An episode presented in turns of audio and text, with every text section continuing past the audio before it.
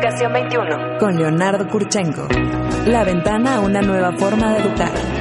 Educación 21. 21. Con Leonardo Kurchenko. Porque la educación es cosa de todos. Educación 21 con Leonardo Kurchenko. Bienvenidos.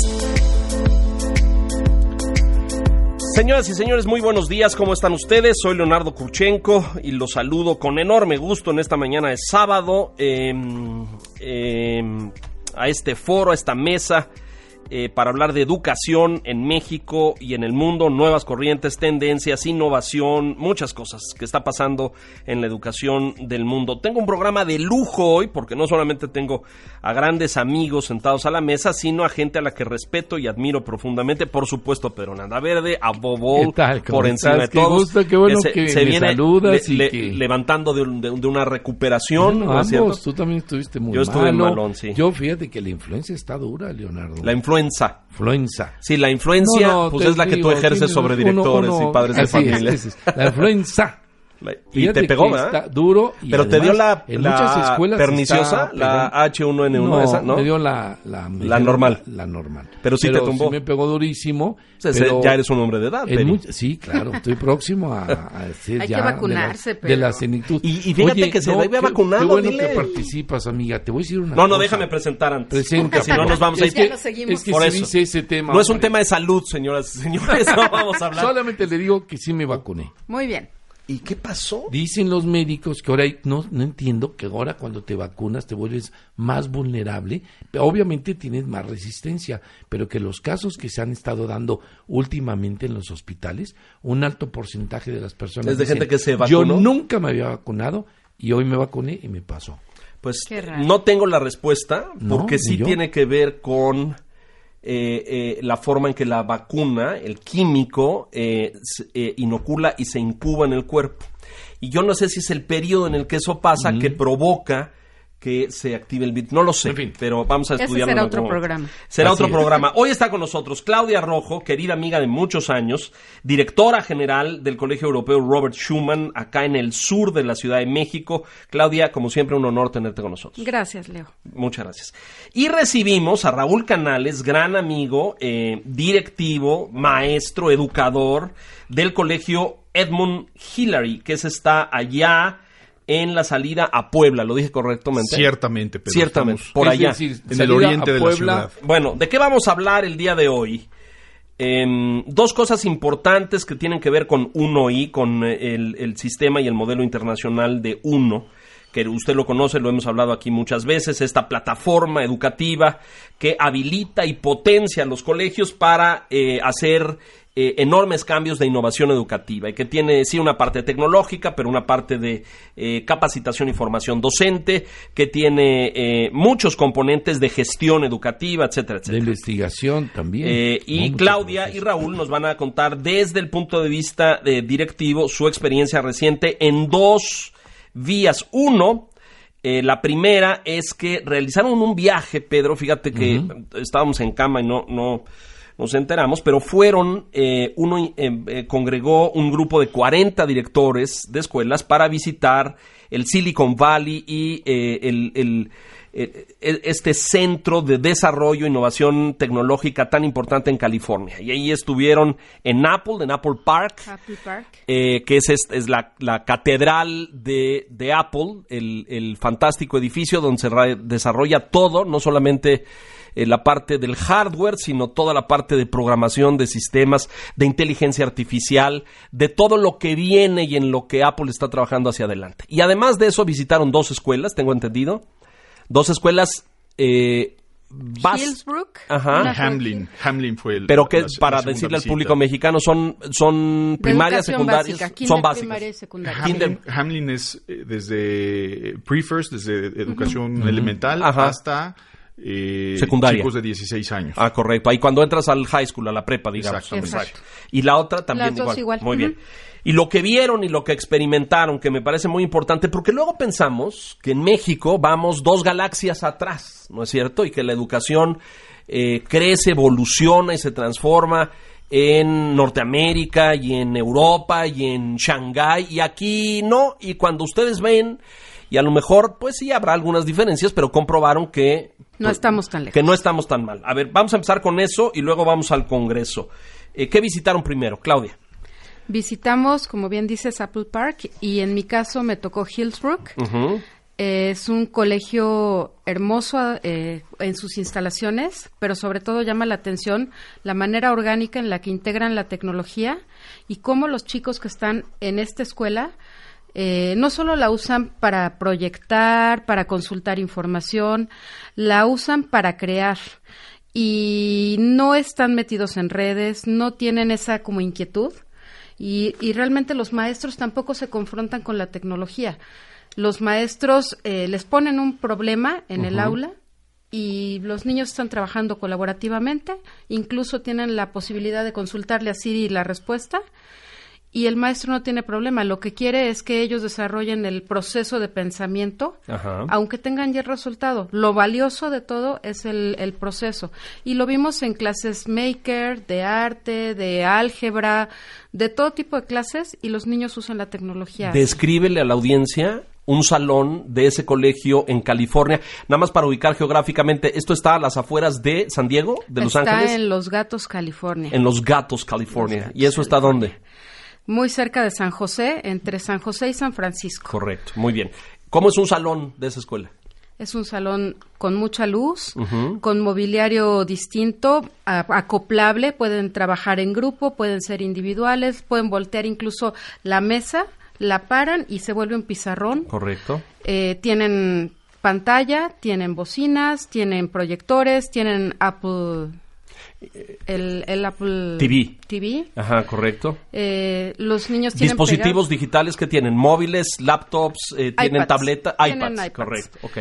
Según me dicen, la legislación en California no permite que los niños usen celulares Dentro menores- del salón de clase, de- correcto. menores de 13 años no lo, No se- no lo correcto. usan y allá sí lo respetan. Entonces realmente tienen las iPads con incluso sus protectores y el año en el que terminan su ciclo en la escuela. Entonces las ves por las mesas y sabes de quién es, sabes en qué año va y la verdad es que la usan con mucha responsabilidad. Un tipo de problema del que los maestros los, los ponen a trabajar, por ejemplo. Por ejemplo, vi una clase de, de música. En realidad les estaban pidiendo que, que generaran sonidos y que ambientaran un- una obra de teatro con una canasta, con objetos que, que no necesariamente son tecnológicos y que hicieran sonidos y que fueran ambientando la historia, la Muy- narrativa. Muy maker me suena también, ¿no? Muy, muy maker. Te digo, entré a una clase de álgebra de séptimo. La maestra tenía planteado el programa, el problema en el pizarrón. Y los niños, algunos la estaban resolviendo directamente en el pizarrón, otros en su mesa, otros discutiendo y otros consultando a Siri. Y lo ideal, lo- la, la importancia era de ponerlo en común ya después de que cada quien investigó cómo llegar al resultado. los ponen a trabajar, el, el maestro guarda silencio, se calla. el maestro solo acompaña. da la vuelta, va acompañando, Exactamente, correcto. tal cual. Raúl, ¿tú qué viste y dónde estuviste? Eh, Bueno, nosotros estuvimos en Hamlin. Hamlin está en San Francisco, en el centro de la ciudad de San Francisco, en una zona Es una escuela totalmente urbana, digamos. ¿eh? totalmente urbana. Sí, de hecho, nos, nos llamó la atención. Es una escuela que tiene más de 100 años de haber sido fundada. Wow. Y, y bueno, pues eh, solo para niñas, una escuela solo para niñas, eh, como lo vemos a veces en las películas con Uniformadas y muy lin- eh, muy lindos y, y todo muy bonito. Igual los salones con una ambientación que nos gustó mucho. Ahora estamos trabajando en el, Déjame hacer una pausa. ¿La que tú fuiste era pública? No, O ta- privada. También era privada, ok. sí. de- Para, apuntar. Pero sin uniforme, mixta. Y mixta. Otro- Algo más relajado. Ok, ya. ah, Tú fuiste a una de un perfil a lo mejor más tradicional, digamos. Sí, en, en el primer inicio, porque cuando entrabas a los salones veías una enorme libertad de trabajo. La decoración de los salones estaba muy influenciada por lo que los alumnos querían tener en sus salones. Veías peceras, veías eh, en algún salón tenían animales del desierto, unos como Reptiles o- eh, ah. eh, sí, algún, algún tipo de reptil, muchas decoraciones.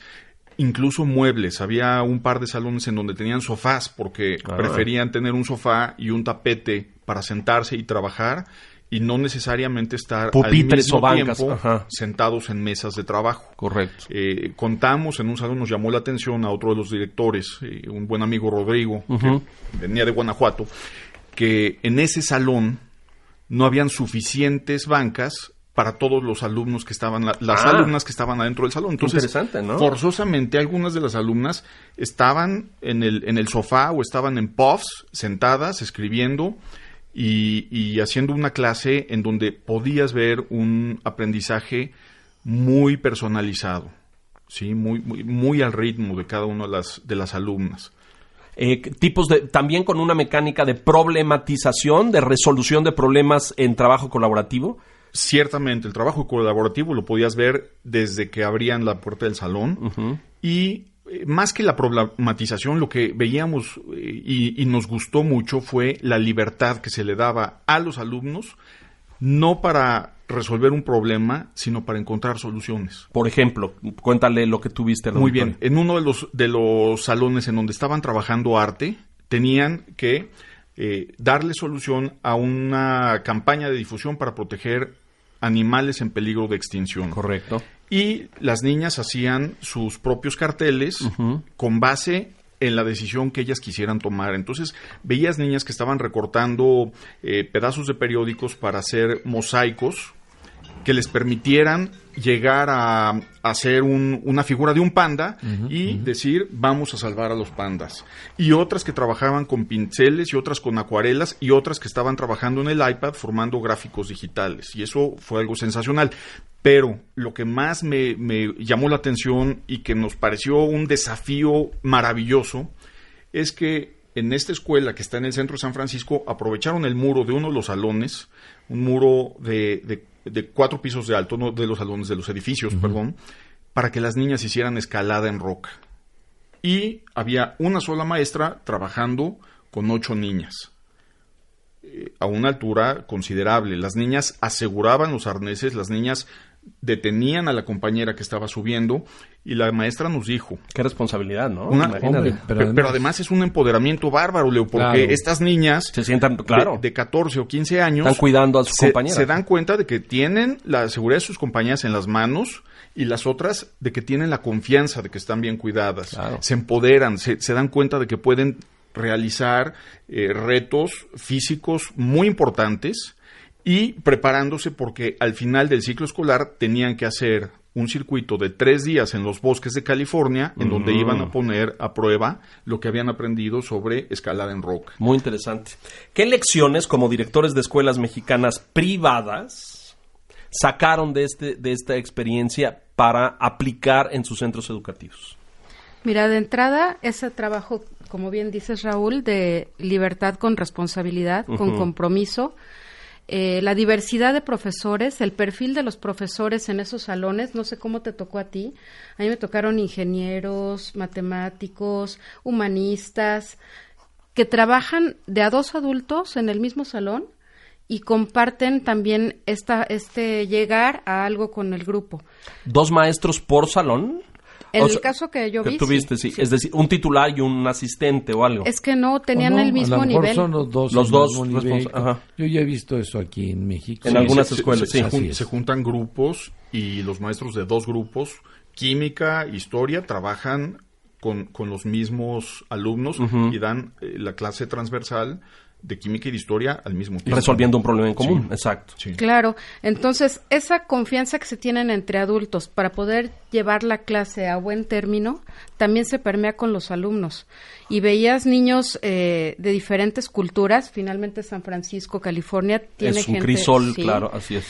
Y- Asiática, eh, Latinos. sajona, mucho latino, Hindús. afroamericano, Sí, claro. exacto, mucho, sí. Entonces, toda esa riqueza cultural se vertía en el resultado de lo que estaban investigando. Creo que eso sí nos hace falta en México, que también los maestros aprendan a compartir todo lo que saben. Hacen mucho mención los dos de libertad. Quiero entender esto y traducírselo a los que nos oyen. Eh, eh, por eso les pedía yo que describieran un salón. Quiero suponer que no vieron uno solo de banquitas en filas, No. ordenados, Ninguno. todos. Ninguno. Eso ya no existe, ¿no? Pero eso ya no existe Ni siquiera, aquí. Exacto, en muchos casos. Bueno, En muchos casos. eh, todavía hay algunos. ¿no? Claro. Tú todavía te encuentras. Todavía, eh, sí, muchísimos. Lo que pasa es que en el contexto que ustedes están planteando, a mí me da muchísimo gusto todo este tema del proceso de enseñanza-aprendizaje. Lo que ustedes están diciendo, fíjense cómo estamos volviendo al, al origen de la educación. Después la quisimos sistematizar, pero lo que tú dices, la importancia del proceso y lo que tú estás Claro. planteando de la diferencia. Tú y yo ya lo vivimos en una universidad en Monterrey. Así es. Como esta mm, Sillones, forma pubs, de los salones. tapetes, y de- no bancas. Vamos en muy buen camino. Yo estoy muy contento porque estamos trabajando en pro de proyectos, ya no exámenes. Es cierto. Todavía en México, hablando de privadas, estoy hablando- Hay much- hay muy muchas que tradicionales. todavía están muy atrasadas. Este, y ojalá nos estén oyendo, porque este debe ser la tendencia y el futuro de la Sí, pero les da miedo. A ver, Así ¿libertad quiere decir que los chavos se mueven libremente en el salón? No, no necesariamente Ajá. que se pueden meter eh, en otro salón y- Correcto, y, correcto. tener libre circulación en la escuela. Pero tienen horarios, Pero- tienen... Sí, sí, hay una estructura y Claro. dentro de esa estructura que tiene la clase y que tiene el salón, los alumnos entienden. Para, para una persona que no eh, conociera o que estuviera eh, eh, acostumbrada al sistema tradicional, entrar a un salón de esos implicaría o, o pensaría que hay un caos total. Ajá. Porque, porque los alumnos dialogan, porque los alumnos están generando Y están produciendo. aprendizaje. Y esto no se hace a través de estar escuchando al maestro o de copiar lo que escribe en el pizarrón. Muy interesante, Se hace ¿no? a Claro. través del diálogo, ¿no? Claudia. La persona que nos dio el tour en Hillsbrook nos decía que tenían muchas materias selectivas y que ¿Eso ellos- quiere decir que ellos la seleccionan? que ellos las seleccionan, tienen una gama que tienen que cumplir en ciertos años y tienen que cubrirlas, pero que aprendían a lo básico, las matemáticas, la lectura y eso, porque encontraban la forma de aprender algo que ellos querían aprender.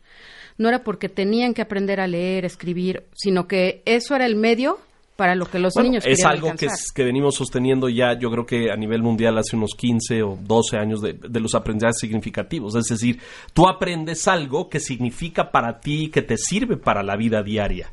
¿No? Es decir, es interesante aprender del Egip- de, de Egipto antiguo, ¿no? Y es interesante aprender de Mesopotamia y eso. Pero a lo mejor al, al- al niño de tercero de primaria o de quinto o de, o de primero de secundaria no le interesa tanto porque no dice nada para su mundo Acuérdate que presente. está ¿no? el tema que él, en el, en el proceso de enseñanza-aprendizaje, del aprendizaje significativo. A eso decimos, y eso claro. no quiere decir que todos tengan que aprender por igual. Para uno significa una cosa, para otro. otros y luego viene la inteligencia emocional. Claro. Y Yo les quisiera hacer una pregunta. ¿Qué los motivó, qué los llamó a querer ir a este viaje como directores? Bueno, pues queremos ver las mejores prácticas que se están haciendo en el mundo para llevarlas a nuestras escuelas. Claro. Y algo, Pedro, que fue extraordinario es que, bueno, cuando nos dijeron el costo de la colegiatura eh, en el colegio que visitamos, equivalía a 23 años de colegiaturas del colegio Edmund Hillary. Y ciertamente, bueno, pues esto implica que en infraestructura podías ver eh, diferencias. A ver, déjame ponerlo en perspectiva. 23 es decir, lo que les cuesta un año en primaria o en secundaria en esta escuela de California es lo que le cuesta 23 años a un alumno de tu escuela. Exactamente. Pa- para para un, un año de colegiatura en Hamlin equivale a 23 años de colegiatura en el colegio Edmund Hillary. Y no obstante, estás hablando de que la distancia en la forma de enseñar, que la distancia en, en la forma de responder las de preguntas o- de los alumnos Ajá. no es tan, dis- no es tan distante. tiene 23 años de distancia. Y te diría, Leo, que ni siquiera tiene dos años de distancia. O sea, estás mucho más cerca, digamos. Estamos mucho más cerca y a veces creemos, no nos la creemos, no nos creemos en, en- en lo bien que estamos, en lo mucho que hemos avanzado y en que nuestros niños tienen capacidades extraordinarias para resolver mucho más allá de lo que a veces el nivel socioeconómico podría entender, claro. Claro. Bueno, pero yo ahí tengo que hacer una observación.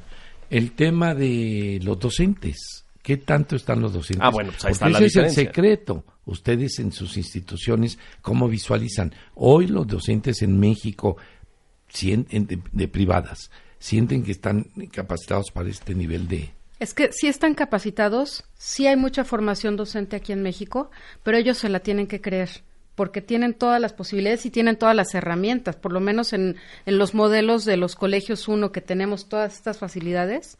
Creo que los maestros se la tienen que creer. Tenemos la transversalidad, tenemos el respaldo pedagógico, Y el, y el Tecnología. apoyo. Ayer, ayer Sistema 1 eh, ma- mandó a nuestra coach al colegio y Silvana hizo un extraordinario trabajo. Silvana, te mando muchos saludos.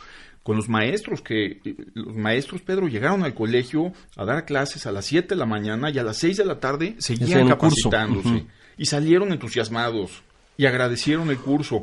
Pero ese es el gran reto. Un comentario final antes de irnos a la pausa. Apple Park, ¿qué vieron en Apple eh, o qué de ahí es aplicable a sus escuelas? Nos enseñaron del ABC prácticamente cómo aprovechar la herramienta. No es cuestión de Internet, no es cuestión de... De conectividad. No necesariamente, es más bien como devolverlo parte de nuestra vida. Nos hicieron claro que la tecnología está ahí para facilitarnos todas las cosas que hacemos en el día a día, desde la inteligencia artificial, eh, La realidad la aumentada. realidad aumentada. Y, y yo creo que eh, lo, lo que yo me llevo en grande de esa visita fue la necesidad de enseñarle a nuestros alumnos a no ser consumistas y a no ser consumidores de, de lo que les pone YouTube o de lo que les ponen las aplicaciones, sino enseñarlos a ser productores de esos contenidos. Bueno, muy importante. Esta es una de las premisas fundamentales, no solamente de uno, sino de la pedagogía del siglo XXI. Es decir, produce y genera tus contenidos, tus aprendizajes a partir de tu contexto y de tu mundo presente. No seas solo un consumidor de lo que viene de otras partes y de otras Y en culturas, algún ¿no? momento van a producir empleos. Bueno, esa es la meta, exactamente. Vamos a hacer una pausa y, y regresamos a discutir lo del Congreso. Hace unas semanas, eh, eh, amigas y amigos, eh, uno hizo su Congreso anual de directores y directoras. Eh, es el décimo, Pedro. Fíjate, Fíjate, nada más. 10 años. Diez Nosotros fuimos Empeza- parte de los Pues primeros. ahí estábamos en Buenos Aires hace 10 años. ¿Te Hace acuerdas? 10 años. Este, y en Cancún. Y en Cancún. Y hoy, cuando lo, lo ves en retrospectiva, dices, bueno, pues aquí están las Ahí están escuelas. los que han- resultados. claro, claro. Vamos a hacer una pausa. Esto es Educación 21. Vamos a mensajes. Regresamos enseguida. Gracias. Transformemos juntos a la educación. Participa con nosotros. Escríbenos en Twitter. Arroba educación-21. Recuerda que el 21 es con números romanos. Educación 21. Con Leonardo Kurchenko.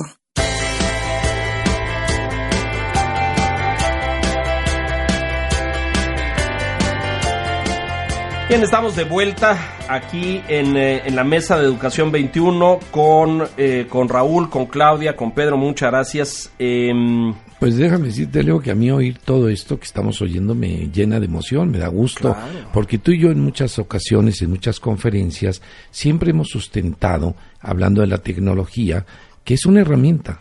Lo fundamental es la persona, la, lo que podamos realmente despertar en inquietudes en él, todo este proceso de investigación, todo este proceso de saber utilizar la tecnología.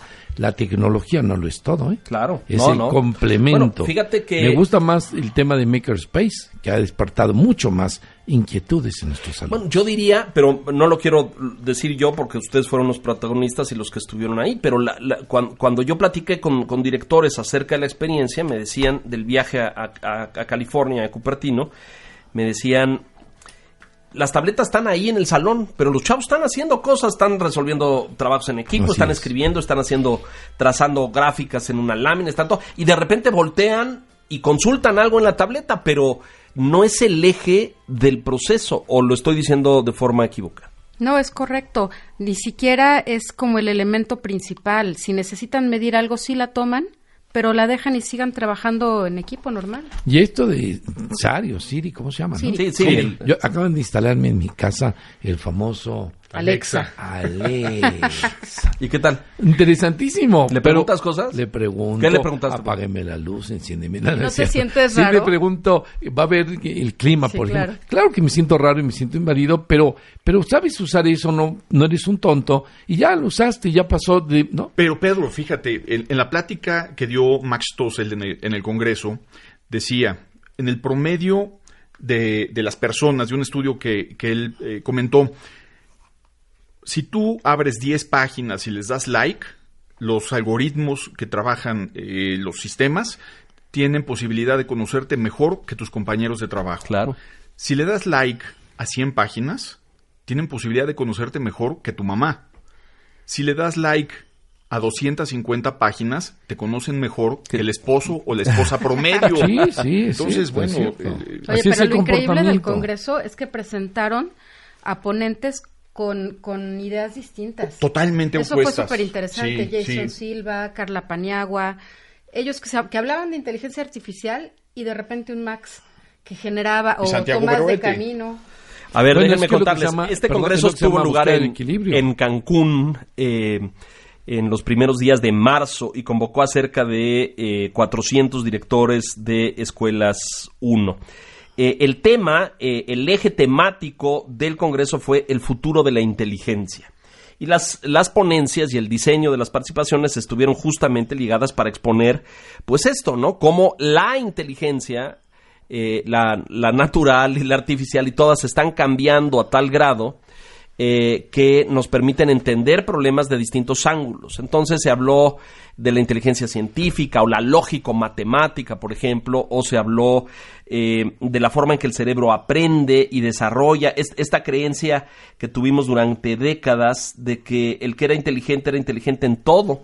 Y bueno, pues afortunadamente de Garnet para acá hemos descubierto que no, Que ¿no? afortunadamente no. que, que no, puede ser muy bueno como tú en, eh, en, en, en el lenguaje y en otras cosas, pero muy malo en las matemáticas, por ejemplo, ¿no?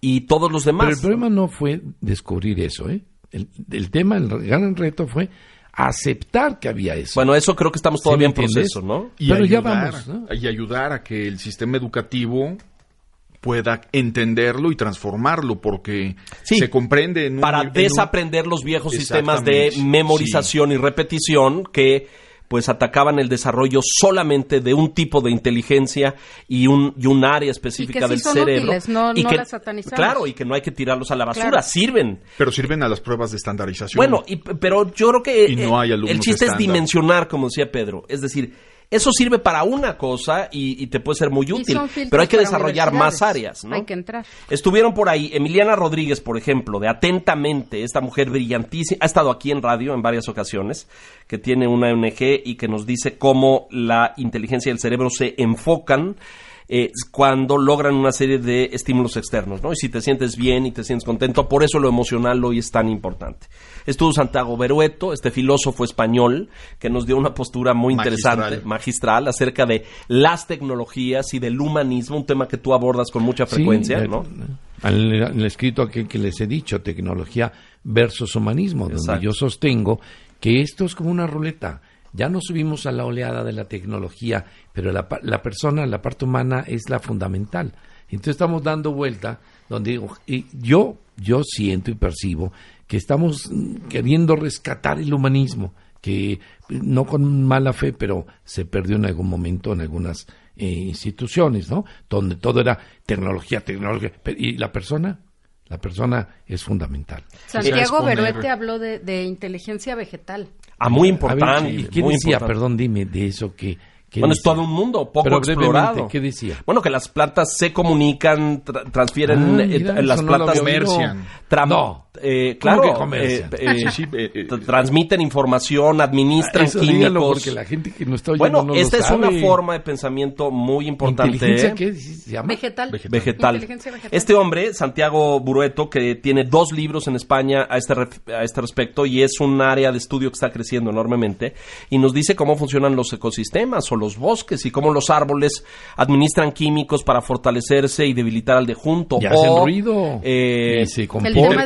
Los a que, la los que- persona. los que van necesitando y cómo, cómo Oye, en zonas de, de densa eh, vegetación a los árboles que están abajo y que no reciben la luz del sol les transfieren elementos para que no mueran. para que puedan crecer. Exactamente. Muy interesante. eh, y, y, por ejemplo, hay, hay mucha gente que sostiene que la, la, la- la web, la, la- red de Internet, tiene muchos mecanismos que reproducen el sistema vegetal. Es decir, tú te conectas desde cualquier parte, tienes acceso a mucha información desde cualquier punto, no tienes que estar en el centro, desde la periferia puedes recibir Y cosas. fíjese qué sentido está teniendo todo esto. Si tú hablas con los chiquitines ahora o con algunos jóvenes, hay una tendencia a la cuestión natural, pero también a la cuestión, eh, San Pablo mi hijo, todo lo que es la naturaleza y todo lo que es el aire y el cuidado del medio ambiente, Sí, sí, sí. lo traen pero impregnado en, las, en la piel. Es algo en lo pues. que hemos crecido mucho ahora, ¿no? Pero es decir, nosotros, tú y yo, ¿no, eh? Porque somos de otra ¿Me generación? Penny. Cuando bueno, tú y yo fuimos a la escuela, el mayor contacto de la naturaleza era ir a la marquesa, ¿no? Pero- y era pero- de día de campo. Pedro ya Dime. va, tiene, tiene Alexa y ahora está Ese voy entender, combinando. Para mí eso es muy sí, interesante. es llevar el balance. Y, y, así como me voy al, al bosque del Pedregal y me subo con mi hijo, pues tengo a Alexa, ¿no? Y entonces Ahí yo está creo el que hay que balance. combinar. Y A ver, un- tú mencionabas de Max, Max Stossel, por ejemplo. ¿Qué, Sí. qué, qué- qué- qué expuso Max, Max Stossel y qué nos dejó? Bueno, la, la conferencia de Max fue una conferencia sumamente humanizante, porque de venir de, de una serie de procesos que tú eh, muy bien reconoces, Pedro, como procesos tecnologizantes, aquí hubo una vuelta que eh, Max fue el, el- La clave en la este clave sentido. en este sentido, pero desde antes, eh, antes habló Carla Paniagua, futurista, que hace un año presentaba escenarios en donde nos hablaba de los cyborgs y de la necesidad, o de la realidad más bien, en donde los humanos están implantándose eh, ya partes tecnológicas, dispositivos tecnológicos. Y ahora Carla dijo, tenemos que ir back to the basics, tenemos que regresar a nuestros comienzos, tenemos que cuestionarnos y la tecnología tiene que ser eh, eh, para servir a, a la humanidad. Bueno, una herramienta de ayuda y de apoyo en cosas, pero no el centro de la vida, ¿no es cierto? Y de ahí Max habló y nos dijo, miren, yo, yo trabajé En la industria, en la industria. Muy importante decirle esto al, al público porque este hombre bien, es un joven, ¿eh? tiene 35 años o por ahí, Sí, es un, chamaquito. un. Y este hombre trabajó 10 o 12 años de su vida para las empresas de tecnología que diseñan los mecanismos para enganchar a las audiencias jóvenes, ¿no? Es decir, cómo le hace Twitter o Facebook o Instagram o estas cantidad de aplicaciones para que un adolescente, un chavo de los 14, 18, esté no solamente activo, sino conectado muchas horas del día. Él, Max Tossel, estaba del otro lado de la mesa diseñando eh, lo que hoy conocemos como cookies y gadgets y pops y una serie de instrumentos digitales que enganchan al joven para que el joven esté atento ahí.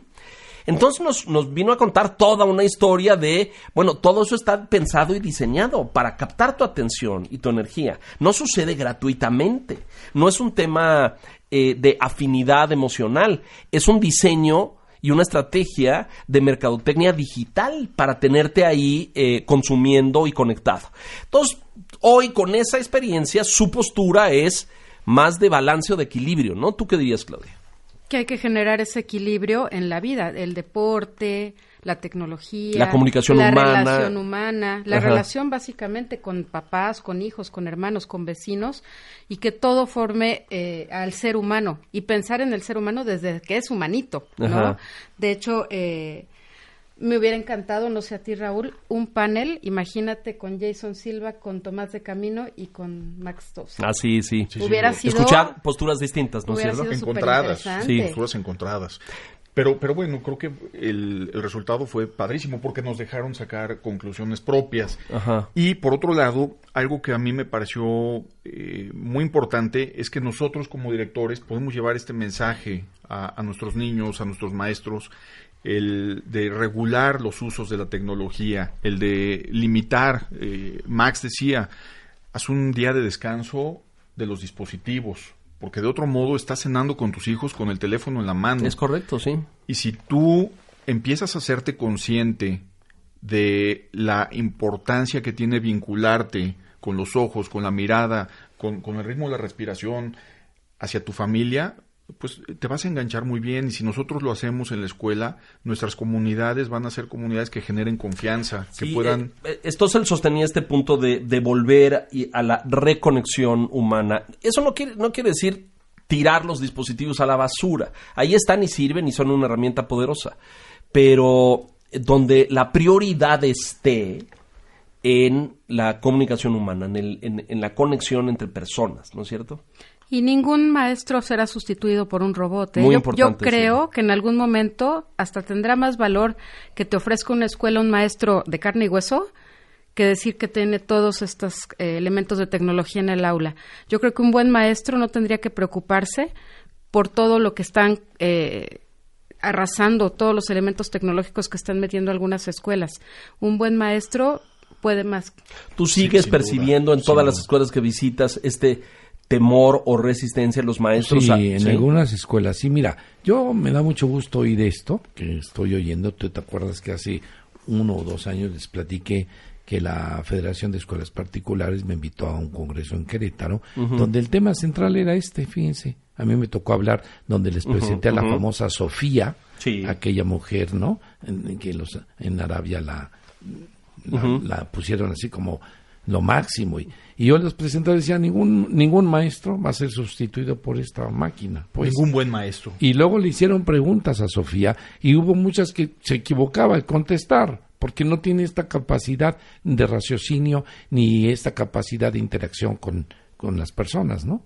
Y yo desde hace dos años traigo esta historia y escribí esto, Leonardo. Sí percibo que algunas escuelas siguen con ese temor. Como todo, ¿eh? Hay unas que van muy atrasadas, muy, muy atrasadas, tristemente muchas del sector público, hay muchas también del sector privado. Por eso lo que hace uno es maravilloso, porque uno te pone un, un menú muy interesante, Y que cada te que deja actuar, pero te pone estas alternativas, no, no tiene una tendencia, sino te dice, mira, tú, que- porque también las instituciones son como personas, cada Son, una lleva son. su tiempo, son De reflexión, personas de morales. ¿no? Cada quien lleva su tiempo, su ritmo, su problemática con sus profesores, sus recursos, porque también hay que hablar de recursos. Entonces me encanta oír esto, me encanta. Sí lo sigo viendo. ¿Qué, qué te dejaron estas pláticas y estas conferencias, Raúl? Bueno, de entrada, el, la necesidad de tener siempre este equilibrio, porque hace 10 días estuvimos, tuvimos la posibilidad de estar en Apple Park, que Apple Park fue como haber visto la inauguración del Partenón o del Foro Romano. es, es algo extraordinario. Sientes que estás en un, en un umbral de la historia. Y regresas a una realidad que te hace necesitar un balance. Y cuando necesitas este balance y te das cuenta que los grandes eh, pensadores, eh, futuristas, desarrolladores de, de- de tecnología te dicen, bueno, eh, lo más importante está en la conexión personal. Ahí es cuando nuestros directores, cuando, cuando tienes a, a un maestro Arturo, una Millanet, que se conectan con los niños, que se conectan con los maestros, que se conectan con las personas y que hacen comunidad. Y la escuela tiene que ser una comunidad en donde las personas tengan confianza, en donde los niños vean su propia valía y descubran eh, en qué pueden ser líderes. Y entender que la tecnología no necesariamente son aparatos, pues es la rueda, es el fuego, eh, Son- sí, es una mesa, es una la silla. cultura es una- maker no necesariamente son máquinas, son las personas que transforman la vida de otras personas a través de su creatividad, de su innovación, de las ganas de tocar vidas de otra forma, ¿no? Me parece muy importante este mensaje y este discurso. Y yo creo que el Congreso fue muy exitoso en poner sobre la mesa estas visiones contrastantes, ¿no? Gente que impulsa y defiende, como Jason Silva, eh, el abrazar la tecnología como una herramienta potenciadora del conocimiento y del aprendizaje, ¿no?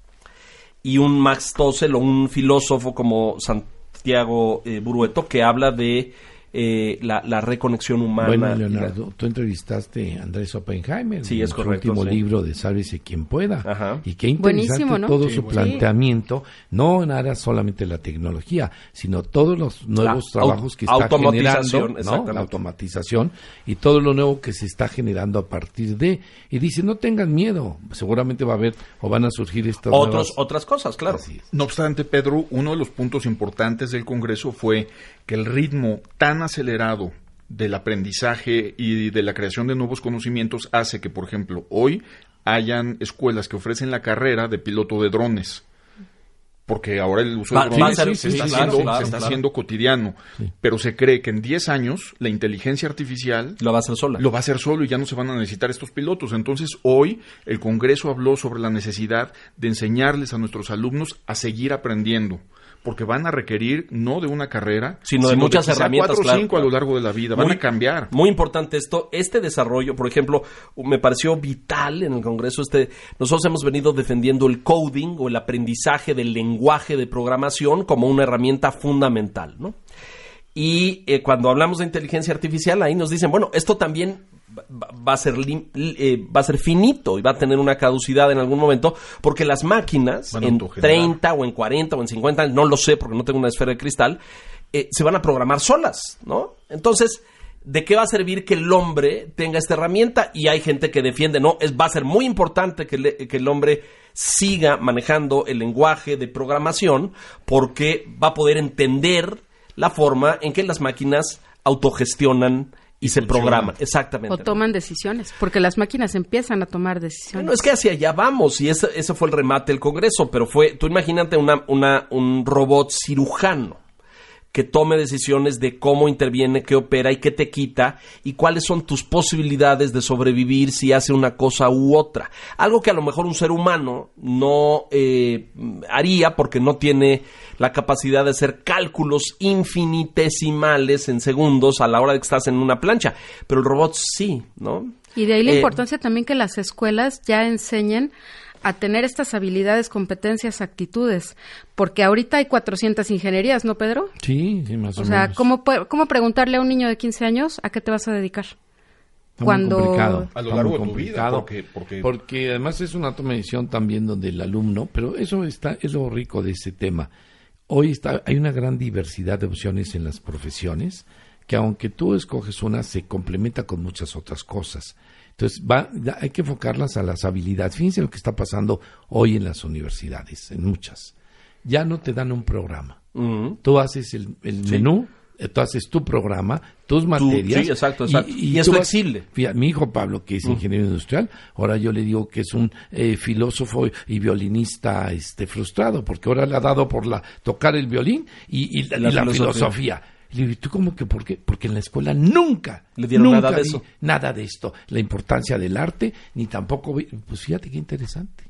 Entonces yo coincido contigo. Y padrísimo que ya no está frustrado porque ya está tocando Ahí el va, violín. y- y ya, Entonces, este, eh, es- No, pero, que ahí yo- está el pero secreto. fíjense, hagamos una reflexión un poco más allá. Tú imagínate la diversidad de formación de ese muchacho, ¿no? Sí, sí, sí. Que tiene toda esta parte eh, eh, racional, lógico-matemática dura de la ingeniería y ahora está desarrollando lo que llamamos soft skill o eh, habilidades eh, suaves, emocionales, artísticas, creativas.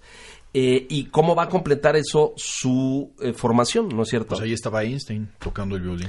Bueno, nos estamos acercando al final. Yo les pediría conclusiones. Este, eh, nos quedan un par de minutos solamente, pero ¿cómo aplican parte de lo aprendido en este congreso y parte de esta visión contrastante que eh, obtuvieron de ahí en sus escuelas? ¿Qué hacen con sus maestros? ¿Cómo le transmites esto? ¿Juntas a todos sus maestros y te cuentas lo que se discutió en el congreso? ¿Haces una reunión?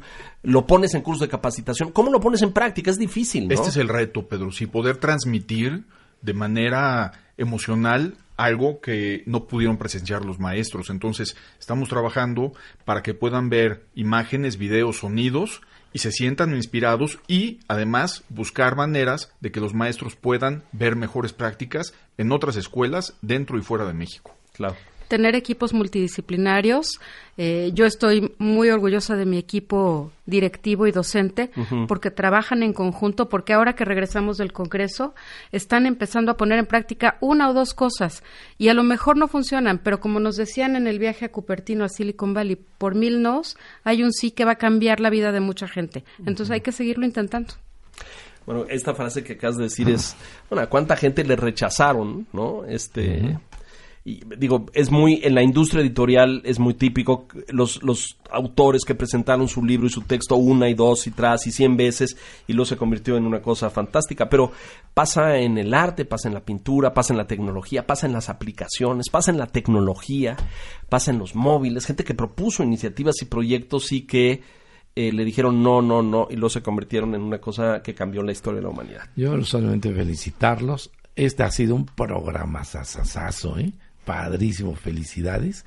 Y se acaban de ganar para sus colegios. Les voy a mandar bastantes artículos de tecnología versus humanismo para que lo puedan leer para sus Y maestros. compartir con sus- los con equipos, el- Les voy a mandar a sus colegios un Yo, buen. yo diría tamache. manera de conclusión y después de escuchar a todos estos ponentes en el, en el Congreso de uno recientemente, que no son, no, no- no, eh, la postura no es excluyente. Es decir, optar por una reconexión humana y por eh, volver a la naturaleza y por recuperar la inteligencia vegetal, por recuperar la inteligencia eh, emocional, no significa rechazar la tecnología. Es Y por- incursión. Y, eh, bueno, y por lo contrario, el que abraza la tecnología apasionadamente, habría que decirle, oye, a lo mejor esta otra parte Aquí está esta. la estás descuidando y es vital recuperarla, ¿no? Sí, aquí tienes este hermoso Eh, planeta. Claro. En fin, es un reto enorme. Y aliarte ¿no? con, con personas con distintas inteligencias para sacar lo mejor de todo. Así es. Bueno, yo les agradezco enormemente, querido Raúl, Raúl Canales, directivo y coordinador del colegio Edmund Hillary allá en, en, eh, en el oriente de la ciudad. Muchas gracias, gracias por estar aquí. Claudia Rojo, directora general del Robert Schuman, eh, acá en el sur de la ciudad, a la salida de Cuernavaca. Gracias por compartir esto con, con los Gracias a radioescuchas. ustedes. Felicidades a sus escuelas y a sus alumnos y a sus maestros. Este, quiero ver que esos salones de, de estas escuelas en California, del Hillsbrook y de la otra, y luego quiero ver que sus salones sean así. Que se hagan Este, estos ambientes de En esos aprendizaje. estamos, Leo, en Sí, esos este estamos. es- Este es, un, Sí. un nuevo reto que trajimos, sí. Y ya no le entramos a discutir cómo haces que el maestro de aquí, que tiene pues muchas ganas, pero también muchas inseguridades, se atreva, ¿no? A decir, a ver, pon el problema, cállate y deja que ellos hagan cosas y a ver qué pasa y a dónde llegas, ¿no? Porque luego a los maestros les da miedo eso, ¿no? Hay que tener como la batuta y la voz Y cantante. también a los directivos a veces nos da miedo porque tienes a los padres encima, Encima. Que, no, con- que no entienden los cambios, Sí. que no los conocen. Es una escuela mucho más productiva, una Y- que no está callada y que está produciendo cosas, ¿no? Sí, pero, pero este es un cambio Brutal. que, que es un Sí. cambio gigante. Así es, Pedro Landaverde, gracias. Gracias, Muchas gracias. Raúl Canales, gracias. Claudia Rojo, gracias. Y a usted que nos hace el favor y la gentileza de escucharnos. Soy Leonardo Kurchenko. Hasta la próxima. Educación 21 con Leonardo Kurchenko. Vuelve a escuchar este y todos los programas de Educación 21 cuando quieras. Descarga el podcast. El podcast. wradio.com.mx Educación 21. con Leonardo Kurchenko.